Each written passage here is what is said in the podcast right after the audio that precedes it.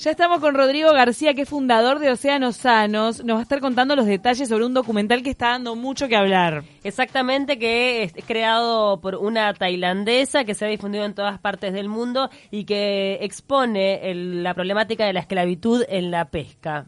Fue premiado en varios este, festivales de cine. Bienvenido, Rodrigo. Muchas gracias por estar invitado al programa. Recordemos que Rodrigo es especializado en biología marina de cetáceos y además es director de la Fundación de la Organización para la Conservación de los Cetáceos. Eh, y es en definitiva quien está eh, liderando eh, la difusión de este corto en nuestro país. Sí, tal cual. Bueno, en realidad nosotros hemos comenzado con un tema más romántico que era las ballenas, este, una especie que estaba a punto de extinguirse, la ballena franca, y de ahí es que siempre consideramos a esta especie como una especie bandera porque son especies emblemáticas, atractivas, que nos llaman la atención y de ahí empezar a hablar de otros temas que antes no se hablaba. Hace 25 años hablar de contaminación marina era como raro y la gente no, no le interesaba. Hoy está un poco más de moda.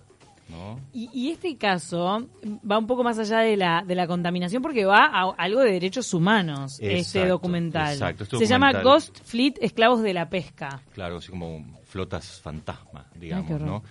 Porque es una realidad que ocurre en, el marco de la pesca ilegal eh, en, el mundo, en donde contratan eh, gente en, diversos países, en África, gente que está necesitada de trabajo urgentemente, muchos migrantes, y le ofrecen ¿no? este, sueldos fantásticos, comida, medicinas a bordo, pero cuando suben al, barco, que no toca puerto nunca más. ¿Eh? Son barcos que están cuatro, cinco, seis, ocho, diez meses en el mar como una ciudad flotante. Claro, se abastecen de otros barcos, que son los barcos, y abastecen además de su pesca ilegal a otros barcos. Entonces no, quedan atrapados literalmente. Y esta es la historia de, de, varios de ellos.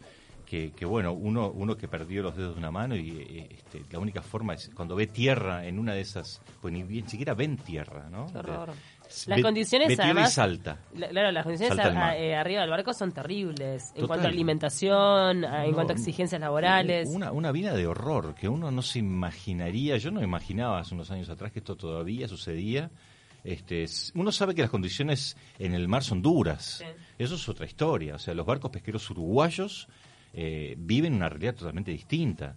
Camarotes cómodos, comida muy buena, se come muy bien en un barco pesquero uruguayo. Y le, eh, rigen las leyes laborales uruguayas. Exactamente. En este, en este, en este contexto, algo muy importante, no tiene ningún amparo social de ningún tipo. Cero garantía. Cero garantías y donde no les guste son, son maltratados, castigados o muertos también. O tirados al mar. Este, claro, porque eso te iba a decir, como de repente digo, están ahí a la deriva, si ante cualquier problema los tiran al fondo del mar y chau. Es una, es una película realmente de otro planeta que lamentablemente llegan a nuestro país muchos de estos barcos. Este hombre este que da testimonio en este documental, que es un testimonio se ve que de los más fuertes, que perdió varios dedos de su mano, Tunlin, cuando logra entonces ver tierra, se tira del mar, llega obviamente a una isla, a una isla y qué, pasa. Con otros más, este, se trata trata de escapar, bueno porque lo persiguen además lo del barco porque tienen mucha información, información de dónde es que descargan la pesca ilegal a escondidas en esos archipiélagos de Indonesia, ¿no? Y hay una mafia internacional atrás de, esta red, porque son varios barcos que los van a buscar a Camboya, a Tailandia, a Indonesia, a estas personas, ¿no? Que después esclavizan. Pero, ¿qué hay detrás? ¿Hay, hay corporaciones, por ejemplo? Sí, sí, hay, son, son grupos empresariales muy poderosos. Eh, de España y de muchos otros países también. Hay, hay varios famosos en el puerto de Montevideo, conocidos no quiero dar nombres para no entrar, esto, esto da para mucho, da para mucho de verdad. Pero es un tema que te pone la piel de gallina pensar que Uruguay puede estar involucrado haciendo o, dándole permiso a que entren o dando la vista gorda, haciendo la, vista, gorda. Claro, acá hay, acá hay un, pretexto que para mí no es para nada válido y es que son barcos extranjeros con bandera extranjera. Entonces lo que pasa a bordo de esos barcos es cuestión del país del que porta la bandera, cosa que para mí es como decir entrar, dejar entrar una familia a tu casa porque sos amigable, es un puerto libre, y en la familia que está en tu casa se están matando a palos, por ejemplo, o, murieron por inanición.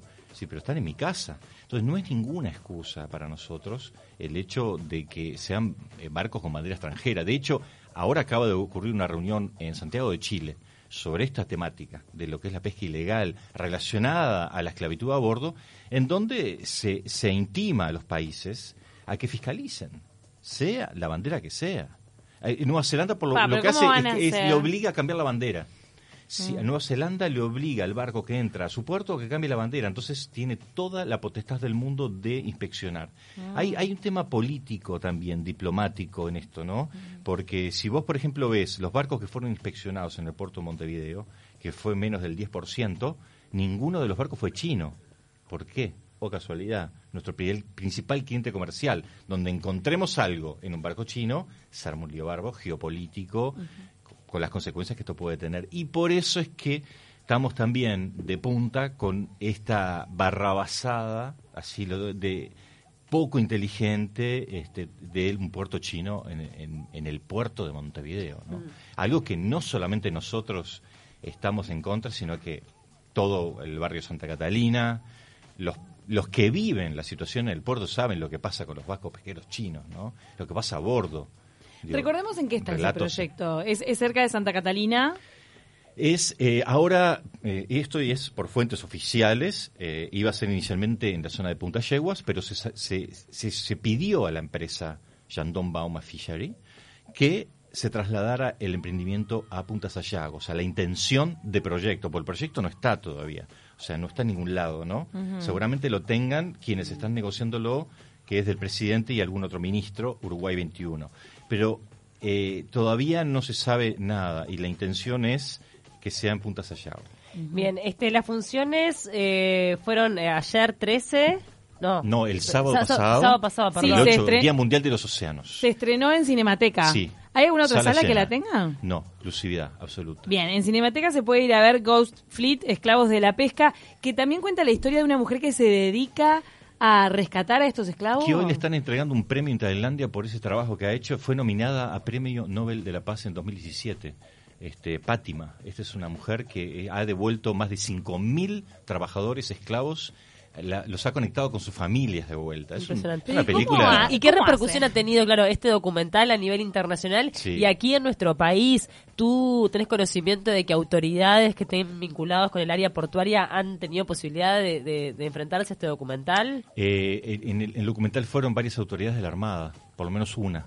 Una autoridad de la Armada fue y preocupado por este tema, por supuesto, porque ellos quieren solucionar el tema. Y es un tema que tiene mucha complejidad. Hay hasta una cámara de agentes pesqueros extranjeros dentro del puerto que defiende de que esto no es así. Cuando tuvimos una reunión con ellos, les preguntamos cuántos muertos hay por, por año. No, acá no hay muertos. Perdón, pero la Armada acá me está diciendo que hay uno al mes Se dice que más o menos uno al mes es el uno promedio. al mes en una forma oficial, además de trifulcas, incendios, Sí, sí. heridas. eh, Entonces, es una cámara que está encubriendo de alguna manera una situación que sí, estamos en, en dónde estamos viviendo, ¿no? Y nosotros queremos colaborar y contribuir a que esto se solucione. No estamos denunciando, criticando, sino proponiendo eh, soluciones que otros países ya han tomado, porque además firmamos un acuerdo, medida, Estado Rector del Puerto con la FAO, que eso nos compromete internacionalmente, y estamos pasando una vergüenza con la FAO, pero tremenda. ¿Y cuáles son las medidas que no se están cumpliendo al momento? Y básicamente la de, como decía este Milko, coordinador de proyectos, la de prevención, ¿no? Si vos tenés un barco que ya está en una lista negra, ¿no? No la oficial, porque hay varias listas negras. Hay una lista negra que no es oficial, pero que todos los países ya la saben. Pero después está la lista oficial que es, es muy cuestionada. Si vos tenés ese barco de lista negra, este, si viene, por lo menos hacer una inspección profunda, que fue lo que pasó con un barco español, hicimos la prueba. Mira, este barco tiene un prontuario. Entonces hicimos la denuncia en Dinara, ANP, de, de pesca ilegal. y de, maltrato, de... trata de blancas, Ay, de Dios. narcotráfico, Horror. de deuda, de, de todo tipo, ¿no? Ese barco fue inspeccionado. No iba a ser inspeccionado. Se fue inspeccionado y le encontraron 300, 300 toneladas, o sea, 300 mil kilos de merluza negra, no declarada. ¿no? Eso salió en las noticias, no me acuerdo. Eso salió. Claro, sí, sí. También, uno, uno claro. de los tantos casos que Y eso es lo que también, digo, nosotros, eh, la mayoría desconocemos que al momento de repente de comprar un pescado no tenemos ni la menor idea, ¿no? Sí. De, de qué es lo que hay detrás de eso que está servido en nuestra mesa. En general, esa pesca eh, tiene un destino internacional. Va con, a, a otro mercado. Por la merluza negra es carísima. En realidad, casi no se puede consumir. Es muy y se caro va, el plato. se va a barcos industriales, ¿no? Donde, Se donde va- hacen se el tratamiento del pescado y, y lo se va a la Unión. Europea, Estados Unidos, Asia, en donde va con el sello de Uruguay, ¿no? Entonces, eh, Uruguay, como firmó este acuerdo medidas de Estado Rector del Puerto, que es para prevenir la, la pesca ilegal, la lucha contra la pesca ilegal, eh, uno eh, se supone en destino que está todo bien.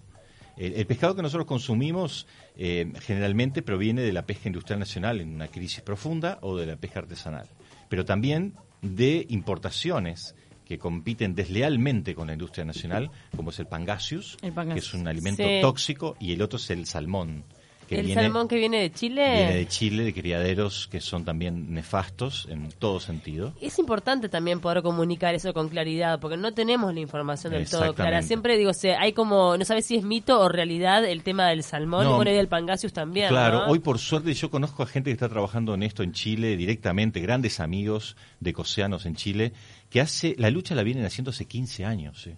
y no habían logrado que hasta ahora se publicara, por lo menos si tú hoy entras eh, a googlear y vas a ver los múltiples informes que hay que titulan el salmón es considerado, y además en Europa, el, el pez más tóxico del planeta. Claro, porque es de criadero y porque es inyectado, hasta señalan que el color, o sea, que el color que, que tienen los este el salmón de criadero carne. es con un colorante, con con este con un aditivo, De porque no, no lo genera naturalmente, para eso debería ser libre. altísima proporción de antibióticos que le inyectan, entonces eh, crean bacterias resistentes. Y aquí viene un grave problema que llovieron varios internados en Montevideo, y yo no sé si uno, no hubo uno fallecido, que no encontré el, reporte, porque esas bacterias que se tornan resistentes porque mutan a esos antibióticos, eh, atacan obviamente el sistema inmunológico humano. Y mucha gente que, con alergias, por ejemplo, ha sido afectada por comer salmón y muchos terminaron internados gravemente en CTI. Pero hoy en el mercado tenemos la opción de comprar chileno u otro. El a nivel salmón, Sí. el salmón o natural es, ca- es que- inaccesiblemente caro. Eh, Claro, no lo, llega. lo No que, llega. lo que tenemos en el mercado, que ya es caro, porque recordemos que el salmón por lo general es un pescado caro, es el chileno. Y ese chileno, por supuesto. Viene de ahí y es el primer productor mundial de, de salmón cuando se están quedando sin el salmón en estado salvaje. ¿no? Eh, algunos militantes de la buena nutrición, etcétera, a mí me han dicho que no, comen ni le dan a sus hijos salmón. Sí, exactamente. sí. Sí. Y esto tiene respaldo científico, ¿no? Claro. Y es lo que nosotros eh, un poco demandamos a la autoridad de pesca local. Porque si vos sabés que eso está contaminado y no te importa, consumilo. Pero tenemos el derecho de saber que estamos consumiendo. Claro. A la gente Sí. le mienten en, el- en la pescadería de que el pangasius es lenguado de otra especie. Qué horror. No, a ese nivel. Entonces, eh, el otro No, día se generó... Cuando compras miniaturas, a veces son de pangasius y te dicen que es merluza. Claro, la pesca del día. La pesca del día. Se generó una denuncia gracias este, bueno, al trabajo en las redes sociales el otro día de una este, asociada a la red que fue a hacer la denuncia a Dinara y la Dinara le respondió que ellos van a exigirle a la empresa que pongan en la carne de Pangasius que es Pangasius. Ah, Deberían. deberían. No lo están haciendo. Bueno, No. eh, recordar que este documental que está disponible en Cinemateca tiene el apoyo de eh, Ocean Five, Ujú. que reúne a varias eh, organizaciones del mundo y entre ellas está la que respalda a Leonardo DiCaprio, un Leo. dato cholulo. Mira, Leo. Un dato cholulo para... eh, son dos funciones diarias, siguen siendo dos Sí, funciones sí, diarias. sí, hasta el miércoles que viene. O sea, Sí. 15 y 10 y 19 y 10. Exactamente. Eso es en Cinemateca que queda ahí Sí. en Bartolomé Mitre, Salas 12.36. Las entradas a 220 pesos, 2 por 1 con tarjeta Bro, Antel y la diaria. Con las entradas ayudas a la organización. Eh, no sé, ¿es así? No, no estoy seguro. A Océanos Es- Sanos. Ay, ¿Sí? bueno, no sé, me Buena pensé que era buena esa idea. no la- Sí, era buena idea, tenés razón. Pero no nos, no propusimos eso, lo teníamos haber propuesto. No, la idea es que vaya la gente y salga Sí. removida, que me imagino que es lo que va a pasar. Sí, sí, exacto. Eh, eso es lo que pasa. Vayan preparados, se los pido. Atense algo acá en el estómago. Por Dios. Porque es, es dura, pero el mensaje es esperanzador y los resultados que hace esta mujer, que además importantísimo, porque en el Día Mundial de los Océanos, algo que no se mencionó y a ustedes les va a gustar esto, es que eh, además de que fue eh, un día importante para el, el tema del plástico, se, se destacó el tema del plástico, Sí. el otro tema del Día Mundial era la igualdad de género, que ni se mencionó. Y es un tema que se destacó porque el rol que tiene la mujer en la conservación de los océanos y lo poco considerada que está nuevamente en todos los ámbitos que tiene que ver con la conservación o la producción. Y acá, en esta, justamente en este film, hay la productora y la que es Shannon eh, Service, de, famosa además periodista. Sí, trabajó en BBC, en New York Times y en The Guardian. exacto. Y Pátima, que, fue nominada al Premio Nobel de la Paz y hoy está recibiendo otra condecoración en un Congreso Internacional de, productos marinos. Rodrigo, dos, mujeres al frente. Qué bueno. Muchísimas gracias por acompañarnos. la gente puede seguir sus redes sociales, vamos a decirlas. Síganlas, son Océanos Sanos, Océanos Sanos, Twitter. Eh, en Instagram. y en Instagram también, todo Océanos Sanos. Océanos Sanos todo junto. Océanos Sanos, con una sola S en el medio.